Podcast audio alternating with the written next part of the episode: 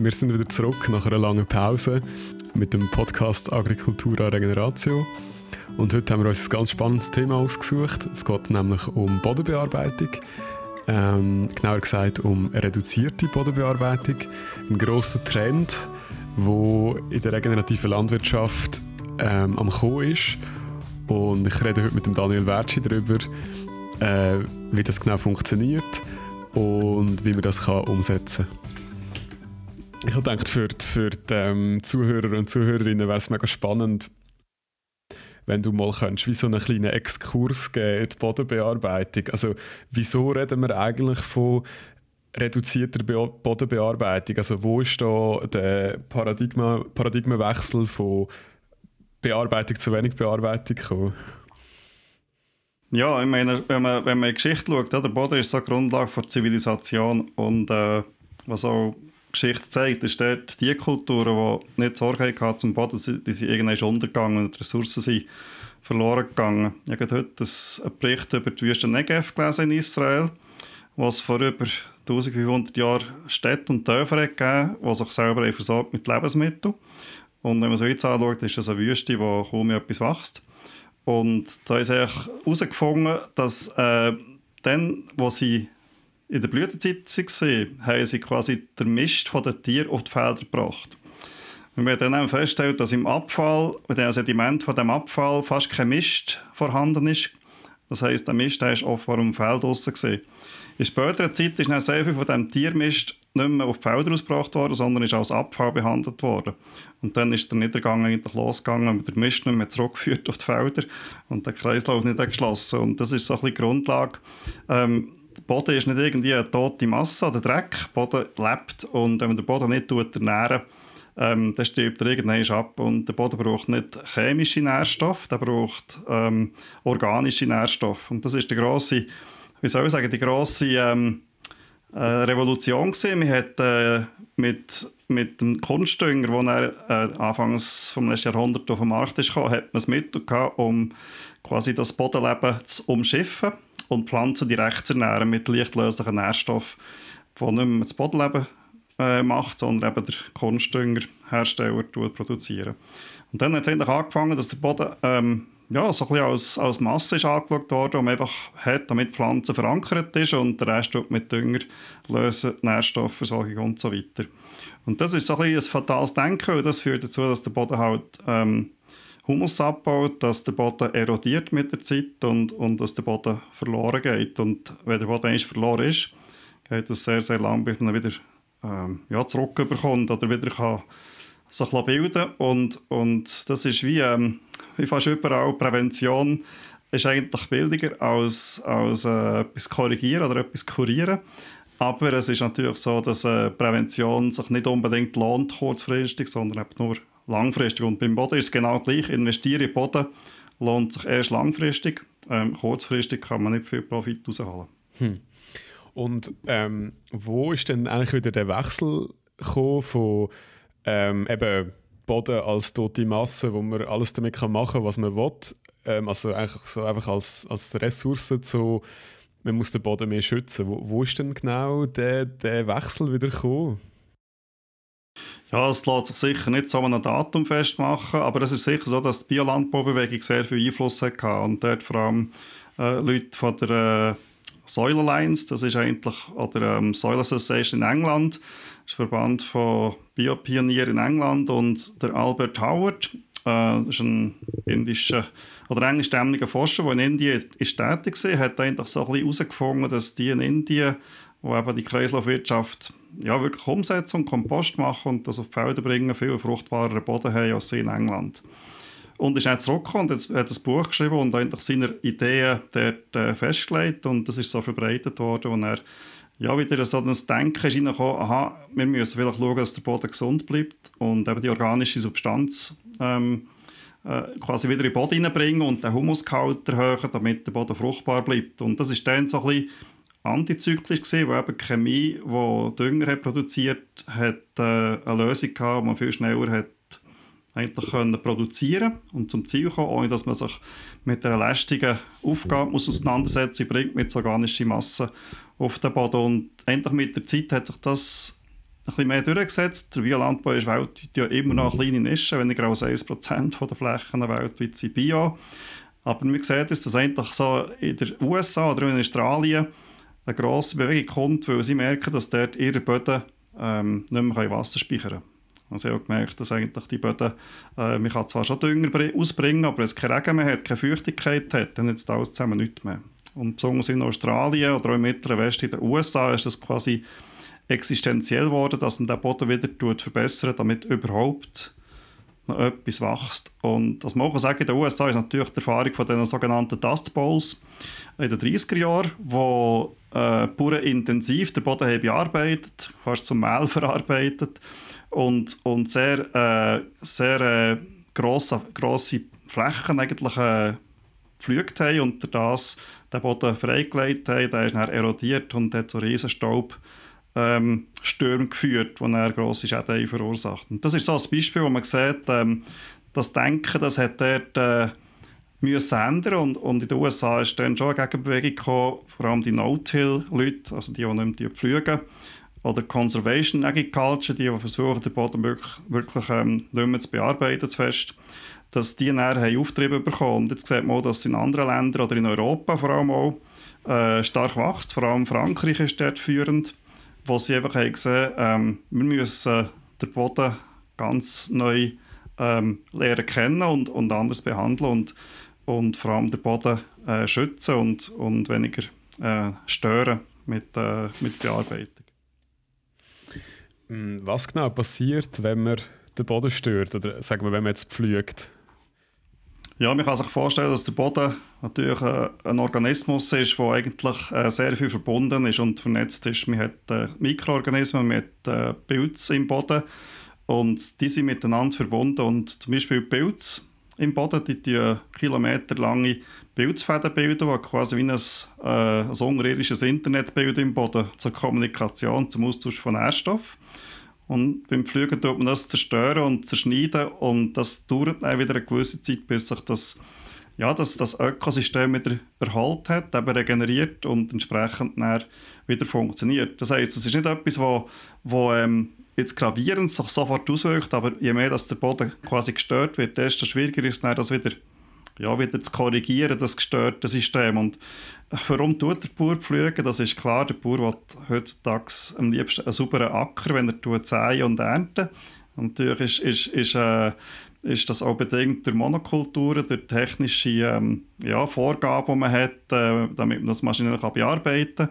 Und das stellt natürlich schon gewisse Herausforderungen dar, wenn man eben die Bodenstörung nicht mehr machen kann. Wenn man eben darauf verzichten kann, zu pflügen, dann hat man schon einen Vorteil, dass man den Wasserhaushalt kann, äh, aufrechthalten kann, den Austausch ähm, unter den Mikroorganismen.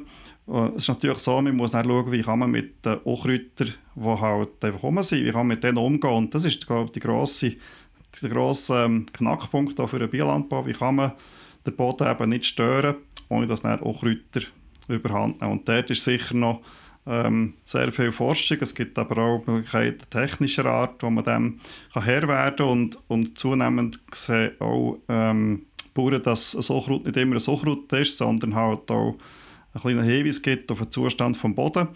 Und wenn der Boden sehr gesund ist, dann kann kaum ein Unkraut dominant aufkommen und irgendwo ein Problem darstellen. Mhm. Kannst du mir mal so ein System beschreiben, wo ähm, der Boden wenig stört? Also ein, ein Anbausystem, wie das denn funktioniert? Ja, es ist natürlich so, der, der, äh, der Bauer ähm, in der Schweiz macht ja normalerweise eine Fruchtfolge, wo er verschiedene Kulturen nacheinander anpflanzen in der besten Situation tut er irgendwo noch zwei, drei Jahre eine Kunstwiese, also einfach Gras ansäen. Und äh, die grösste Herausforderung ist dann nach, der, nach diesen zwei, drei Jahren Kunstwiese ähm, wieder eine Kultur an, anbauen, sei es Weizen oder etwas anderes oder Mais. Ähm, der ist halt der traditionelle Bauer in der Pflug und der äh, Regenerativbauer, der tut zum Beispiel mit einem Geohobel arbeiten. Das ist ein Gerät, das der, Boden nur sehr oberflächlich tut, tut schneiden und, und, und bearbeiten, mit nur so, so 5 bis 7 cm äh, der Oberboden bearbeitet, nicht wie beim Flügen, wo man bis auf 20 cm runtergeht. Dort hier ist so, dass es vielleicht ähm, halt wirklich Technik braucht, die passt. Eine passende Maschine, nicht der Flug natürlich, sondern eben so ein, ein Geohobel sogenannt. Und dann ist natürlich die Witterung, die Feuchtigkeit vom Boden sehr entscheidend. Ähm, das darf nicht zu trocken und nicht zu nass sein, damit es funktioniert. Und man kann auch sagen, je mehr Grünmasse das man oben hat, desto tiefer muss man die einmischen, damit sie dann im Boden wieder zersetzt wird. Ähm, der, der so anbaut, der tut äh, ganzflächig arbeiten. Dann gibt es auch die, die einfach die, quasi wie eine Reihe fräsen. Also quasi äh, die Reihe, die sie dann die, zum Beispiel Mais abpflanzen, die sie dann bearbeiten mit einer, mit einer Hacke, maschinell. Und die wird dann das Korn abgelegt. Und zwischen den Reihen bleibt eigentlich das Gras äh, sein. Es bleibt dann stehen und wächst. Ist aber dann in der Konkurrenz zum Mais, weil der Mais schneller wächst. Erstens, zweitens in den Reihen, wo sie eben ähm, gesagt sind, die Maiskörner kein Gras mehr hat. Und das sind so Systeme, die, die eigentlich bekannt sind, die Bauern kennen das. Aber ähm, es ist immer so eine gewisse Überwindung, ähm, etwas zu probieren. Ich sehe das bei meinem Bruder, er hat äh, sich das auch überlegt, wollte er das probieren auf dem Hof hat sich aber dann entschieden, ich auf gleich noch Flug, aber er tut nur noch etwa 10 cm tief fliegen. Also man kann auch mit dem Flug schlussendlich etwas verbessern äh, und, und schauen, dass der Boden nicht zu tief bearbeitet wird. Und das ist immer so, Landwirtschaft ist ja immer ein Eingriff in die Natur, da muss man sich keine Illusionen machen, sonst hat man Wald. Und es ist natürlich schon so, eine Bearbeitung ist immer ein gewisser Aufwand und eine Störung für den Boden, aber wenn man nicht so tief bearbeitet, dann geht die Regeneration viel schneller, als wenn man sehr tief tut, locker und quasi ähm, die ganze Oberbodensystematik durcheinander bringen. Und da gibt es auch schon Forschung wahrscheinlich, oder? Also das ist, das ist nicht mehr so experimentell. Das ist eigentlich bewiesen, dass man, das Wasser, dass man Wasser im Boden hat, wenn man weniger bearbeitet. Oder, oder wie ist da der Stand? Ja, absolut. Es ist natürlich so, dass die Forschung immer ein, ein Problem hat. Damit man forschen kann, braucht man ja Vergleichsgrössen. Man muss also quasi ein Feld regenerativ bearbeiten und das Feld nicht regenerativ und das entsprechend vergleichen. Und dass man kann sagen dass natürlich solche Versuche sehr schwierig sind, um das auf wissenschaftlicher Basis zu machen. Das ist vielfach auch das Erfahrungswissen der Bauern, wo man nicht unbedingt in einem Lehrbuch vermitteln kann, sondern wo vielfach durch Beobachtung, durch Austausch mit Kolleginnen und Kollegen äh, funktioniert und, und entsprechend so ein bisschen Learning by Doing ist. Und es ist sicher die Herausforderung, dass in der Ausbildung so etwas mehr Raum bekommt, weil das ist äh, wie soll ich sagen, in der Ausbildung kaum ein Thema. Äh, ich glaube, der Lehrling muss heute noch den Pflug einstellen, die Prüfung für einen Landwirt und das ist, glaube ich, ein bisschen veraltet. Aber äh, es wird so ein bisschen, ähm, wie soll ich sagen, es gibt so gewisse Tradition von der Landwirtschaft, die sehr am Pflug hängt. Und die tun sich ein bisschen schwer, auf das zu verzichten, auch wenn es eigentlich wissenschaftliche Beweise gibt, dass etwas anderes besser ist. Das heisst, es sind nicht immer die Fakten, die entscheidend sind, sondern die Wahrnehmung von jemandem und dann auch die Bereitschaft, vom, äh, aus der Komfortzone rauszugehen und etwas Neues machen. Und hier haben wir natürlich äh, den Vorteil, wenn man äh, jemanden hat, der das seit ein paar Jahren macht, dann ist das eine Möglichkeit, dass man dort ähm, eine Besichtigung macht und mit dem austauscht oder dieser Person und, und der quasi so ein bisschen ähm, aus der Praxis lernt und dann das selber anwendet auf dem Betrieb. Und ich glaube, Wissenschaft ist dort halt immer ein bisschen, ein, soll ich sagen, die, die kommen meistens ein bisschen später und die dann bestätigen, warum das es funktioniert. Oder können auch eben sagen, dass es funktioniert, weil es das und das und das berücksichtigt. Aber der Praktiker macht das schon, weil es er eben so erfahren hat, dass es geht und, und dann kommt irgendwann die Wissenschaft auch. Aber ich glaube, die Wissenschaft ist dort auch mittlerweile in der Lage, äh, zu analysieren, wie sich das Bodenleben entwickelt. Und, und das ist natürlich eine gute Messgröße. Wenn man im Bodenleben quasi kann feststellen wie gut geht es am Boden, dann weiß man eigentlich genug. Dann muss man eigentlich nicht mehr gross auf Detail eingehen. Ähm, was hat es da genau gemacht, der Bauer? Dann kann man sagen, wenn der Boden lebt, wenn, wenn der Humusgehalt hoch ist, dann funktioniert der Boden. Und dann hat der Bauer oder die Bäuerin, die diesen Boden bearbeitet, etwas ähm, richtig gemacht. Hm. Ähm, und jetzt in der Schweiz hast du da schon ähm, Leute kennengelernt, die, das, ähm, die da gute Erfahrungen gemacht haben damit? Ja, es gibt etliche Bauern, die, die hier unterwegs sind. Es gibt in der Schweiz eine, so, eine sogenannte IG No-Till, Interessengemeinschaft No-Till. Das gibt es schon als Zeitchen. Und das sind äh, Bodenschutzfachleute, das sind Praktiker, das sind ähm, Hersteller von Maschinen, die sich so einer Interessengemeinschaft organisieren. Und die haben schon sehr viel gemacht in diesem Bereich, auch Bauern äh, informiert, was, was sehr wertvoll ist. Und, und es gibt immer mehr Bauern, die das anwenden. Was man jetzt kann sagen, es gibt jetzt mittlerweile auch ähm, Maschinen herstellen, die spezifisch Geräte äh, für diese Bearbeitungsformen herstellen und das hat es vielleicht vor 10, 15 Jahren noch nicht in diesem Ausmaß gegeben. Da war das alles so ein experimentell. Gewesen. Und ja, man sieht echt, dass äh, die Bauern, die vielleicht ein paar Jahre probiert haben und es ist einfach nicht gegangen, die, äh, die hören dann auf und die probieren es dann nicht mehr probieren. Und darum braucht es halt vielleicht auch neben der richtigen Einstellung noch die richtige Technik und schlussendlich vielleicht auch der richtige Boden, damit das wirklich funktioniert. Und ich würde nicht jedem Bauer empfehlen, auf, auf äh, fluglose Bearbeitung sofort umzusteigen, sondern vielleicht auf einem Stück Land das eigentlich ausprobieren und dann dort Erfahrungen machen, bevor man den Rest des Betriebs so bearbeitet. Und das ist, glaube ich, immer äh, der bessere Weg, quasi ein bisschen Learning by Doing, ein bisschen anfangen und immer mehr wachsen. Und die Bauern, die, die das ähm, so machen, die haben auch Erfolg. Die wissen aber auch, wo die Grenzen sind. Und können dann vielleicht, ja, wenn es ein Jahr ist, wo es jetzt wirklich nicht möglich ist, die sie halt umsteigen auf eine Fluglösung. Und, und äh, das ist nicht eine, Dram eine dramatische Geschichte, abgesehen davon. Ähm, der Boden hat ein gewisses Bufferungsvermögen, was da nicht sofort äh, sehr viel zerstört wird.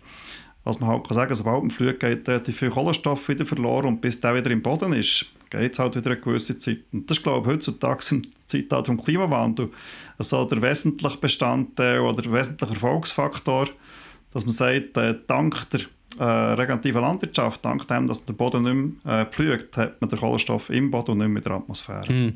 Das wäre gerade meine nächste Frage. Jetzt, ähm, du hast von Australien erzählt und von den USA, äh, wo vielleicht auch ein bisschen andere Begebenheiten haben. Aber was wären jetzt in der Schweiz ähm, so konkrete Motivationen, um wirklich auf das System zu setzen?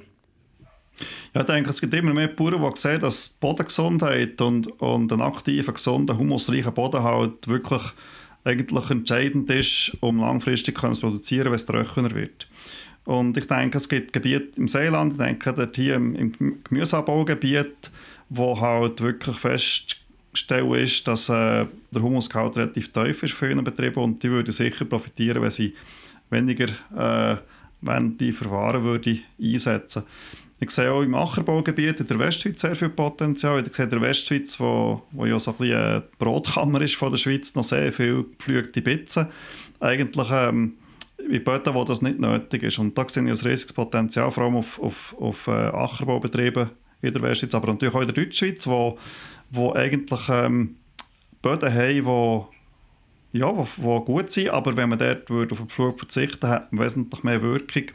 Und es würde den Bauern auch schlussendlich auf der Tragseite helfen. Das ist etwas, was, glaube ich, die Bauern nicht so wissen, aber es gibt eine relativ klare Beziehung, das ist auch wissenschaftlich erforscht, je mehr Humusgehalt der Boden hat, je fruchtbarer der Boden ist, auf einem Betrieb, desto besser ist es auch betriebswirtschaftlich, weil der Bauer weniger Hilfsstoff braucht, weniger Kunstdünger, weniger Pestizid muss einsetzen und das auch Kosten spart. Und das ist, glaube ich, das, was die Bauern am meisten ansprechen sollten. Man kann nicht nur äh, mehr produzieren, um am Schluss mehr Geld zu haben. Ich kann auch weniger äh, ausgeben, um am Schluss mehr Geld zu haben. Und diese beiden Wege ähm, sind gleichwertig. Der Bauer hat immer noch die Tendenz, den Ertrag zu maximieren äh, und nicht unbedingt äh, die Inputkosten zu reduzieren. Und wenn man das aber betriebswirtschaftlich anschaut, dann ist es manchmal viel sinnvoll, man tut weniger Input machen und hat dadurch finanziell am Schluss mehr, wo übrig, wo, wo bei ihm selber bleibt und nicht irgendwo bei der Chemiefirma oder beim Düngermittelhändler äh, bleibt bestehen.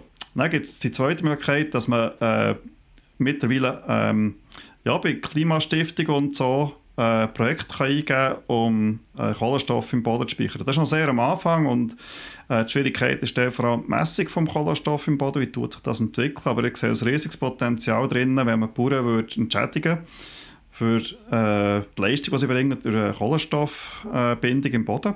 Ähm, man kann das relativ eben äh, nachweisen, dass äh, je mehr Humus das man im Boden hat, desto mehr Kohlenstoff und der Kohlenstoff der kommt aus der Luft. Und wenn er eben in der Luft ist, dann kann er auch nicht zum Klimawandel beitragen und äh, trägt eben viel mehr zum Ertrag vom Bauer bei. Und äh, es ist ein bisschen verrückt, oder? Man hat eigentlich äh,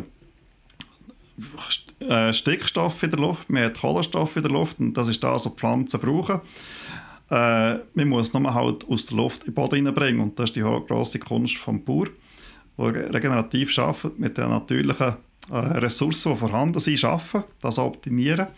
Mikroorganismen das aufnehmen und die aus der Pflanze zur Verfügung stellen. Und das ist eigentlich eine, äh, die geniale Sache, äh, die geniale Kreisläufe, die es hier gibt, äh, der Bauer kann schließen und nutzen, der profitiert am Schluss nicht nur die Bauern, sondern alle zusammen. Hm. Und ähm, also wir haben jetzt von der, von der reduzierten Bodenbearbeitung geredet, aber ich möchte auch noch kurz so die anderen Aspekte mit dir besprechen. Ähm, einerseits habe ich gelesen, dass es ein kleines Dilemma gibt, äh, weil man bis anhin oft die, das No-Till mit äh, Herbizid-Einsatz ähm, quasi ver, also verbunden hat, oder? Also weil man muss ja irgendwie können den Umbruch dann machen. Ähm, was ist jetzt da so, jetzt in der regenerativen Landschaft, ist ja das ein Tabu eigentlich, dass man äh, Herbizid wird spritzen und wie klingt das denn trotzdem?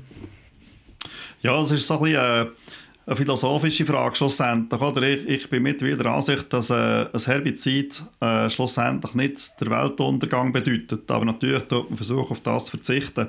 Es ist so, dass die traditionellen Verfahren natürlich sehr stark mit Roundup arbeiten, mit Glyphosat und das ist, das ist sicher da so unbedingt zu vermeiden ist, weil das ist ein Herbizid, das sich eben auch im Körper des Menschen negativ auswirkt und das ist erforscht man weiß, dass das krebserregend sein kann und das ist klar. Also als regenerativer Betrieb tut man tunlichst auf solche Sachen verzichten. Ähm, aus meiner Sicht gibt es heutzutage ganz verschiedene äh, Technologien. Es gibt äh, die Robotik, wo man, wo man heutzutage tut, weiterentwickeln äh, Einerseits gibt es Robotik, wo man den Pestizideinsatz massiv kann reduzieren kann. Schon das ist ein grosser Fortschritt. Oder eben kann ersetzen durch mechanische Verfahren. Es gibt mittlerweile elektrische Unkrautbekämpfungsgeräte, die mit elektrischem Strom die Unkraut bekämpfen. Es gibt äh, traditionell Abflammgeräte, die mit Gas arbeiten. Das ist jetzt energetisch nicht wahnsinnig sensationell gut, ist aber auch eine Alternative, weil man hat keine Rückstände im Boden natürlich. Und es ist natürlich grundsätzlich so, wenn man den Boden gesund hält wenn der Boden ausgewogen und gut äh, aufgebaut ist, dann kann so Kraut eben nicht dominant werden der kann mit dem leben.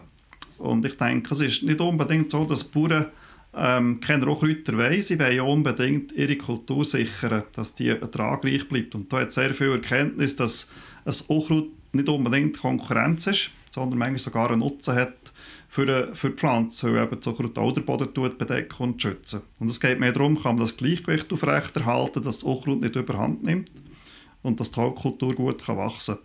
Und der braucht es nicht unbedingt sehr viel Technik, aber was die eben heutzutage gibt, das braucht meistens ein bisschen Umdenken. Ähm, und, und der Berufsstolz vom Getreidebauer ist halt schon, er hat kein Suchräutchen im Feld.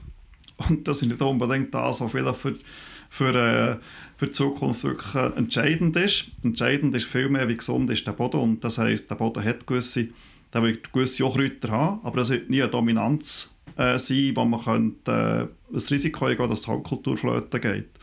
Und ich denke, dort ist, ist nicht unbedingt, das ist nicht ein, ein, ein, agronomisches Problem, es ist mehr ein, ein, ein Einstellungsproblem oder eine Frage vom, ähm, nicht nur wie, wie man die Sachen macht, sondern auch wie man die Sachen sieht. Und das ist dort, wo man in der regenerativen Landwirtschaft eben eigentlich eine grosse, ähm, ja, eine grosse Bedeutung sieht, dass man nicht nur Sachen anders macht, sondern Sachen anders sieht und eben Sachen lernt beurteilen, nicht aus dem Blick von dem, was man gelernt hat, sondern aus dem Blick von dem, wie arbeitet eigentlich die Natur. Und da sieht man, dass das Unkraut ja nicht unbedingt das Problem ist, wenn das nicht überhand nimmt und, es nicht irgendwie ein Problemunkraut ist, das man sowieso muss bekämpfen muss, sondern es einfach so Kräuter sind, die halt wachsen. Und da ist halt die letzte Variante immer noch Jetten. Ich habe als Kind äh, x Stunden im, in Feldern verbracht beim Jetten und das hat mir jetzt nicht nachhaltig geschadet bis heute. Ich glaube, es könnte manchmal auch Sinn machen, dass man einfach halt erst geht jetten, wenn es nötig ist und, und dafür sogar ähm, äh, äh, wie soll ich sagen, eine Technik findet, die schonend ist. Es gibt einen sogenannten Jet Ferrari, den Bauer herstellt, wo man die Joghurtbekämpfung liegend kann machen kann. Man liegt dort auf dem Bauch, auf dem Wägeli und das kann man quasi vorstoßen mit den Füßen und dann kann man jetten. Und ich finde das noch eine sehr meditative Tätigkeit, abgesehen davon, es lohnt sich vielleicht manchmal auch solche Sachen noch ähm, zu machen. Mhm. Ähm, welche Rolle spielt denn äh, die ganze Gründüngung oder die äh, Cover Crops, wo man, ähm, wo man jetzt kennt in dem System? Ja, es ist ja so, dass wir in der regenerativen Landwirtschaft möglichst vermeiden, dass der Boden irgendwann während der Vegetationszeit oder auch im Winter offen bleibt. Das heißt, dass es braun ist. Und die Zwischenfrüchte haben immer die Funktion, dass sie einerseits den Boden bedecken damit eben der Boden geschützt ist und zweitens, dass man natürlich orga organische Substanz hat, die sich bildet, die man in den Boden bringt. Und das ist heutzutage, glaube ich, recht klar und das wissen die wenn man die Zwischenfrüchte anbaut, dann hat man schlussendlich einen Vorteil. Man hat mehr Humus, mehr organische Substanz und auch Düngerwirkung, weil eben die Pflanzen, wenn sie abgebaut werden, äh, Nährstoff freisetzen, die die Folgekultur aufnehmen kann. Es ist halt immer noch so, es gibt einen Zusatzaufwand. Es ist, äh, es ist etwas, was man halt noch muss Neues muss.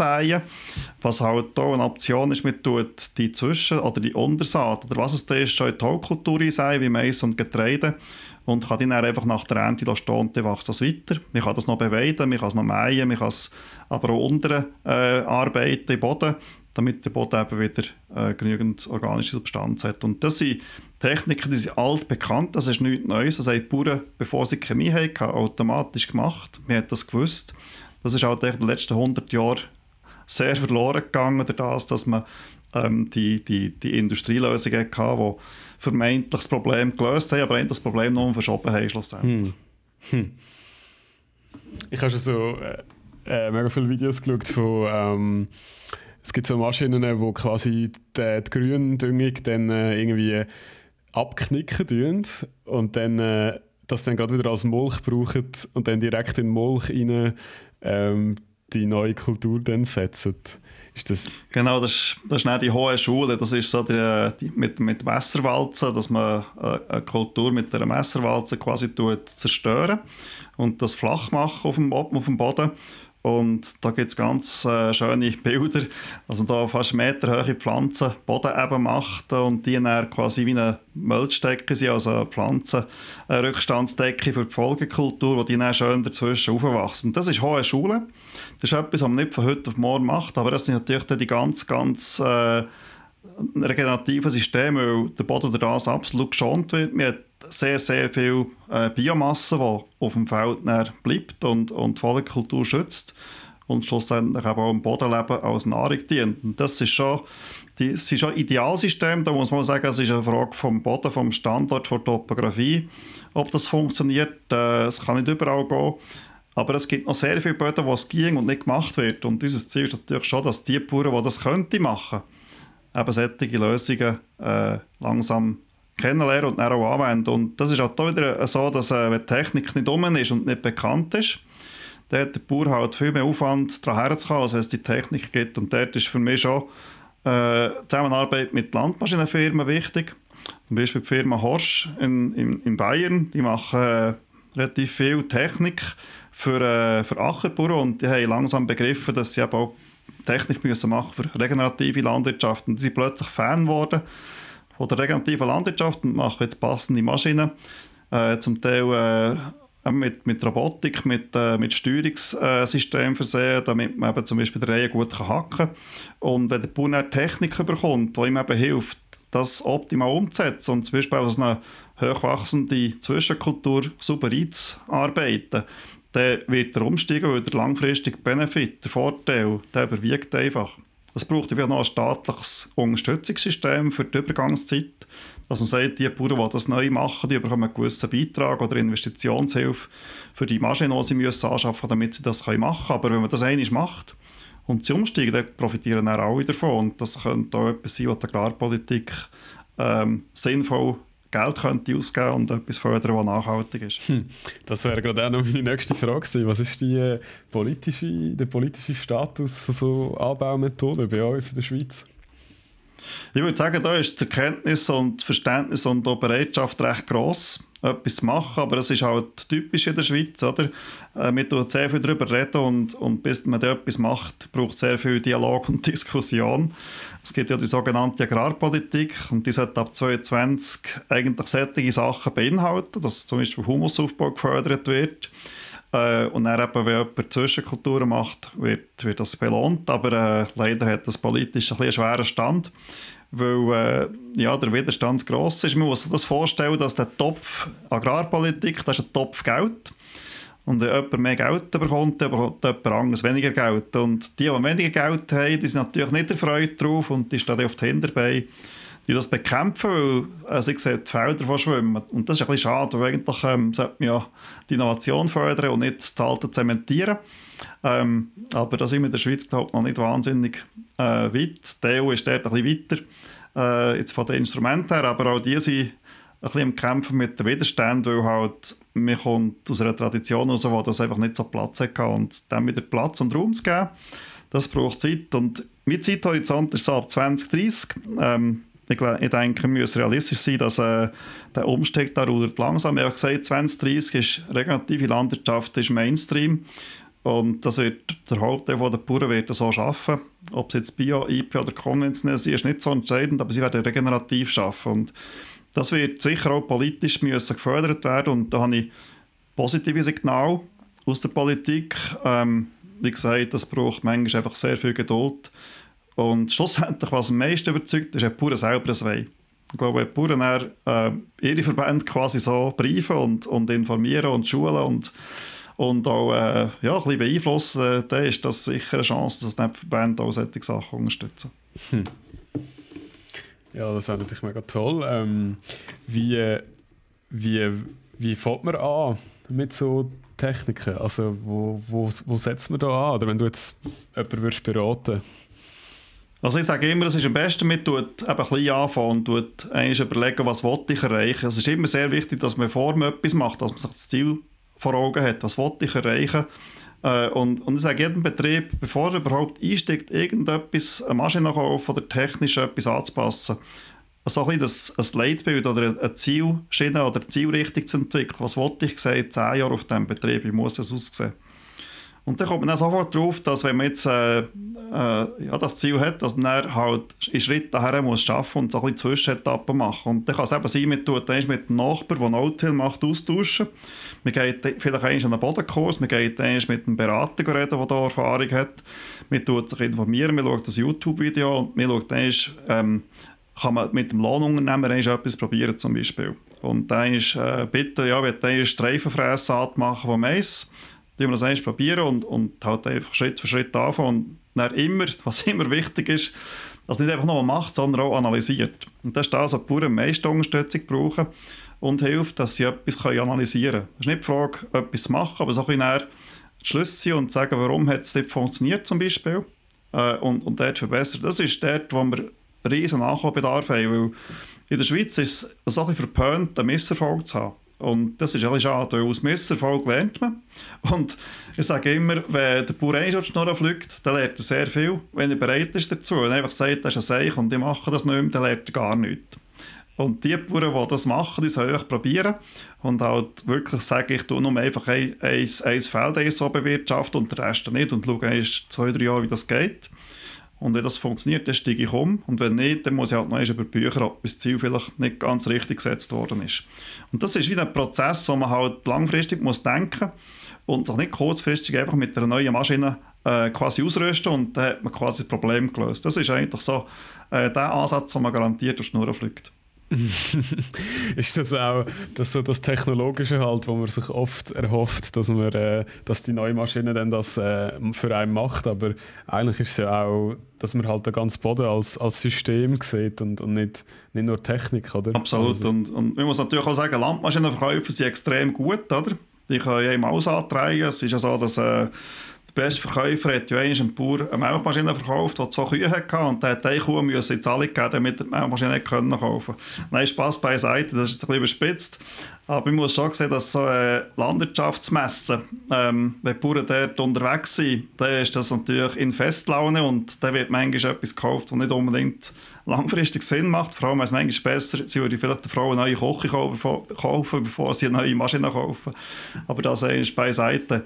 Nein, ich denke, dort ist wichtig, dass der Bauer auch überlegt, was, was gibt es überhaupt für Angebote schon in der Region von Lohnunternehmen, von anderen Bauern, die sich spezialisiert haben. Und ich sage immer, bevor du etwas selber machst, überleg dir, ob es nicht jemand anderes vielleicht 80% so gut machen kann, wie du das machst. Und dann lohnt es sich vielleicht jemand anderes einzusetzen, einzusetzen, auch wenn es nicht ganz perfekt ist, der Lohnunternehmer vielleicht nicht alles ganz richtig macht, wie du es wettest, aber lieber als einfach zu viele Sachen kaufen, kann man auch den Lohnunternehmer oder einen Kollegen oder einen Maschinenring engagieren, der entsprechend halt Ausrüstung hat und die Erfahrung. Und das ist, glaube ich, heute in der Landwirtschaft schon ein der Appell, dass die Bauern wieder vermehrt lernen, zusammenzuarbeiten. Ähm, es braucht nicht jeder die neueste Maschine und es braucht nicht jeder das neueste Gerät. Ähm, aber so ein zusammenarbeiten und voneinander lernen und vielleicht auch eben über Misserfolg austauschen. Das wäre extrem ähm, ja, fördernd für, für die Ausbreitung der regenerativen Landwirtschaft. Und dort hoffe ich schon, dass Bauern, äh, vor allem die jüngere Generation, oder offener ist, viel mehr in dieser Richtung arbeiten und eben miteinander unterwegs sein, anstatt als Einzelkämpfer. Mhm, mhm. Ja, ich muss sagen, also wenn ich pur wäre, ich wäre wahrscheinlich sehr anfällig für äh, technische Lösungen, aber ähm, in der Natur ist wahrscheinlich alles mehr ein Zusammenspiel oder, von verschiedenen Pflanzen und Lebewesen und so sollten wir eigentlich auch mit dem System umgehen. Absolut. Ja, ich denke eben, Technik ist immer heutzutage halt notwendig und was einfach ist, Technik sollte dem Ziel dienen und nicht einfach quasi im Prestige. Und, und dann kann es manchmal schon sinnvoll sein, dass man halt nicht einen Flug einsetzt, damit das Feld schön sauber ist, sondern dass man einfach eine, andere Maschine hat, wo, wo der Boden so bearbeitet, dass er gesund bleibt und man dann halt die Kultur äh, mit einer Direktsämaschine einsäen. Und das ist, das ist halt, wenn man ähm, so etwas anfängt, dann ist man der Einzige in einem Dorf und man muss halt mit dem, vielleicht mit einem schrägen Blick oder mit dem mit spitzen Kommentar von den Nachbarn umgehen ähm, und das muss man aushalten und dann, wenn man das zwei, drei Jahre macht und die anderen sehen, dass es gut ist, dann machen sie es dann auch. Es braucht halt so ein Pioniertypen, die anfangen und halt ja, so ein bisschen vielleicht dass die Mentalität aufbrechen und was immer hilft, sage ich mir, wenn die Leute halt etwas anderes gesehen haben.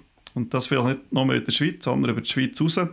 Es gibt in Frankreich sehr viele Betriebe, die, äh, die so arbeiten, wo man sehr viel kann sehen kann, wie das funktioniert. Es gibt auch in Deutschland Betriebe, in Österreich und es kann, es kann manchmal halt Sinn machen, man tut sich ein bisschen über seine Region raus äh, vernetzen und vielleicht ein, bisschen ein Bild machen, wie sieht das an einem anderen Ort aus und daraus lernen und das dann zurücknehmen und selber eigentlich umsetzen. Und ich sage immer, wichtiger als, als alles können abklären und, und quasi können auf Sicherheit gehen, ist einfach eins probieren. Und so ein bisschen auf die Intuition auch los. Ich denke, der Mensch hat durchaus eine Intuition, wo ihm manchmal Sachen sagt, die Sinn macht, wenn man es wahrnimmt. Und Technik halt der, der wirklich nur ein Hilfsmittel ist und man Technik nicht einfach äh, schematisch einsetzt, sondern gezielt und, und bezogen auf das Problem, das man hat. Oder? Mhm, mhm.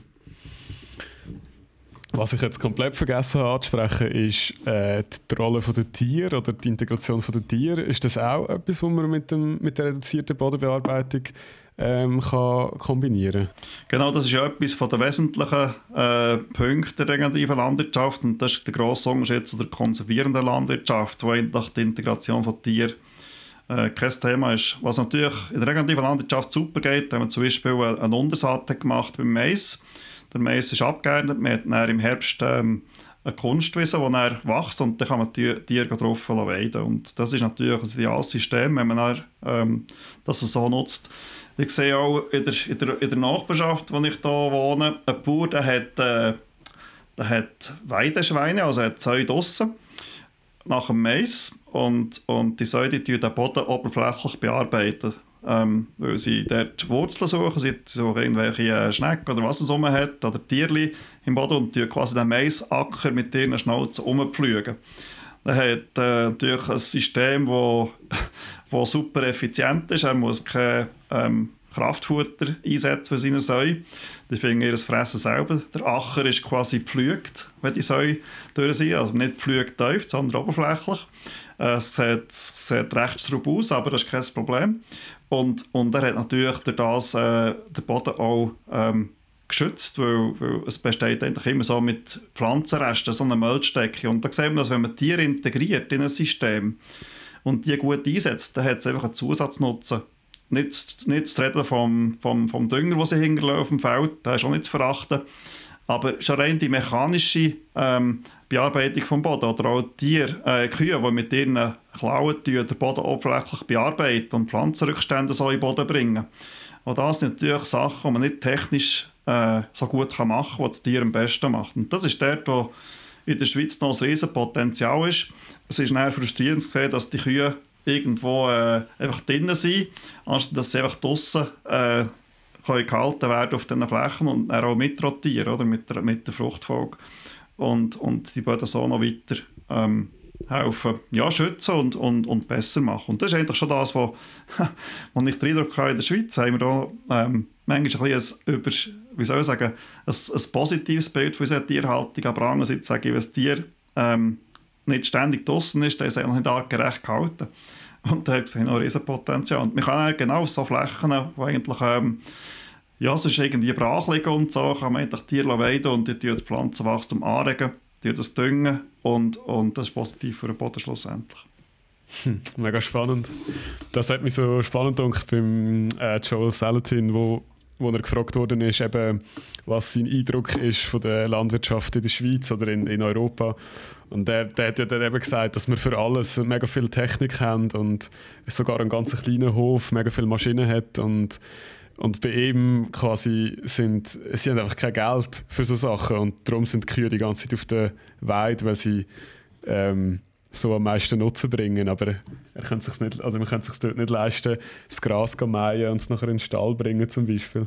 Genau, und das ist natürlich auch, eben, es, es hängt alles ein bisschen zusammen. Oder man kann nicht äh, Hochleistungskühe haben und das Gefühl haben, die können nicht ganz, ganz auf der Weide sein. Das geht einfach nicht ganz auf. Und da geht es halt darum, dass man vielleicht schaut, äh, was ist jetzt optimal für meinen Betrieb oder für, äh, für den Standort, für die, für die Region bezüglich Tier. Und da kann es sich schon lohnen mit ein robusteren Tieren, die ein genügsamer sind und dann wirklich mit dem Futter, das draussen wächst, auf der Wiese und auf der Weide gut auskommen, ohne dass sie noch Kraftfutter brauchen. Und dort hat man dann, wie gesagt, wieder eine Kostenersparnis, weil äh, es, lenkt, es, es, es lohnt sich nicht, äh, eine Kuh zu haben, 12'000 äh, Liter Milch gibt und man dann sehr hohe Tierarzt- und Futtermittelkosten hat. Es ist besser mit der Kuh, die 7000 Liter gibt im Jahr und hat die Kosten nicht. Hat erst noch eine Langlebigkeit, dass das Tier viel länger lebt. Und drittens hat man dann, wenn man das Tier muss schlachten muss, noch bessere Ausbeutung beim Fleisch, weil das Tier halt ein bisschen mehr Masse hat. Und das ist dort, wo aus meiner Sicht das Problem ist, man tut äh, einfach nur die Einzelfaktoren anschauen und nicht das gesamte Bild. Und wenn man das gesamte Bild würde anschauen auf dem Hof, dann macht es manchmal sehr viel Sinn. Man hat ganz eine andere Tierhaltung und man tut eben Tiere äh, draussen halt. Und was wir pur manchmal sagen, ja, in der Schweiz kann man das eben nicht. Da in Amerika, da kann schon sagen, da ist Virginia, da gibt es nicht so harten Winter. Da sage ich immer, natürlich hat es im Winter immer einen Unterstand, aber der ist offen. Das ist, äh, das ist äh, eine Betonplatte mit einem Dachpunkt. Und in der Schweiz hat man das Gefühl, man muss äh, isolierte Ställe bauen, damit die Tiere ja nicht erfrieren. Ähm, Tiere frieren nie, nur der Melkrauch kalt hat. Das ist das Problem. Aber das Problem ist eigentlich auch, dass der Bauer in der Schweiz, wenn er einfach arbeiten will, eigentlich sehr viele Hürden hat, weil man von Bewilligungen und Auflagen her gar nicht billig bauen kann. und das dort, wo der Joel Saltin einen Vorteil hat. Ähm, er hat nicht so viele Auflagen vom, äh, vom, vom Gesetzgeber, die er muss einhalten bei den Gebäuden und darum kann er einfacher bauen. Aber ich sage mir auch in der Schweiz, es ist manchmal erstaunlich, wie, wie äh, Betriebe Geld finden, um Sachen aufzustellen, die sie dann 30 Jahre damit müssen arbeiten müssen. Sie überlegen sich aber nicht, dass vielleicht nach 10 Jahren Produktion völlig anders aussieht als als heute und dann passt das Gebäude nicht. Und das Schlimmste ist immer, wenn ein Bauer etwas baut und er merkt, dann, das passt jetzt nicht ganz für meine, ja, meine Vision, die ich habe für einen Betrieb. Und dann kann er aber nicht aussteigen, weil der Bau dann muss er nicht zurückzahlen, er muss es amortisieren. Und darum sage ich immer, bevor man etwas baut, muss man sich ganz gut überlegen, ist das in 10, 20, 30 Jahren noch richtig? Oder könnte es sein, dass es vielleicht nicht mehr ganz passt? Und dann tut man plötzlich ganz anders bauen und vielleicht halt äh, einfacher bauen. Ähm, und, und entsprechend etwas machen, was man kann umnutzen kann und man dann etwas anderes kann brauchen oder etwas anderes kann machen mit dem und das Gebäude kann, kann wirklich umnutzen. Hm. Das war wieder mal sehr, sehr spannend gewesen. Ich glaube, wir könnten da noch lange weiter diskutieren, aber ähm, ich denke, wir langsam ähm, zum Schluss kommen. Wie, wie siehst du, hast du noch zum Thema Bodenbearbeitung etwas, was du noch unbedingt möchtest äh, den Hörern oder Hörerinnen ähm, erzählen? Oder, ähm ich denke, es ist ganz wesentlich, dass man eben sieht, dass der Boden nicht irgendwie eine Masse ist, sondern dass das, der Boden lebt, auch wenn man das nicht so sieht, aber der Boden lebt und vielleicht habe ich ein bisschen vergessen, der Regenwurm ist natürlich ganz entscheidend für einen gesunden Boden. Und das kann man relativ einfach messen, das heisst, wenn man mehr Regenwürmer hat im Boden, dann ist der Boden besser, wenn man weniger hat, dann ist der Boden nicht so gut. Also jeder, der irgendwie ein Stückchen Land hat, einen Garten, schaut auf die Regenwürmer und dann sieht, wie es im Boden geht. Super, das ist ein gutes Ende. Und ähm, ja, ich freue mich schon wieder auf das nächste Podcast mit dir. Und nächstes Mal, ich weiß gar nicht, was haben wir nächstes Mal? Nächstes Mal würde ich gerne etwas so zum Thema, äh, wie, wie, kann man eigentlich äh, mit, mit einem Leitbild auf die regenerative Landwirtschaft umsteigen. Also mehr so ein bisschen äh, äh der Punkt, ähm, Weg vom Technischen, mehr vielleicht zum zum, äh, zu der Zielsetzung oder wie, wie kann ich als Betrieb auf regenerativen Landbau umsteigen? Was braucht es da dabei? Wie komme ich dorthin? Ich glaube, das ist etwas, wo, würde interessieren und etwas, wo ich ähm, oft Fragen habe und darum denke ich, ist das ein wichtiges Thema. Super. Wenn euch das Podcast gefallen hat und ihr das gerne möchtet unterstützen, dann werdet doch bitte Mitglied im Verein Agricultura Regeneratio. Ihr findet uns auf Facebook und unter der Webseite agricultura-regeneratio.org.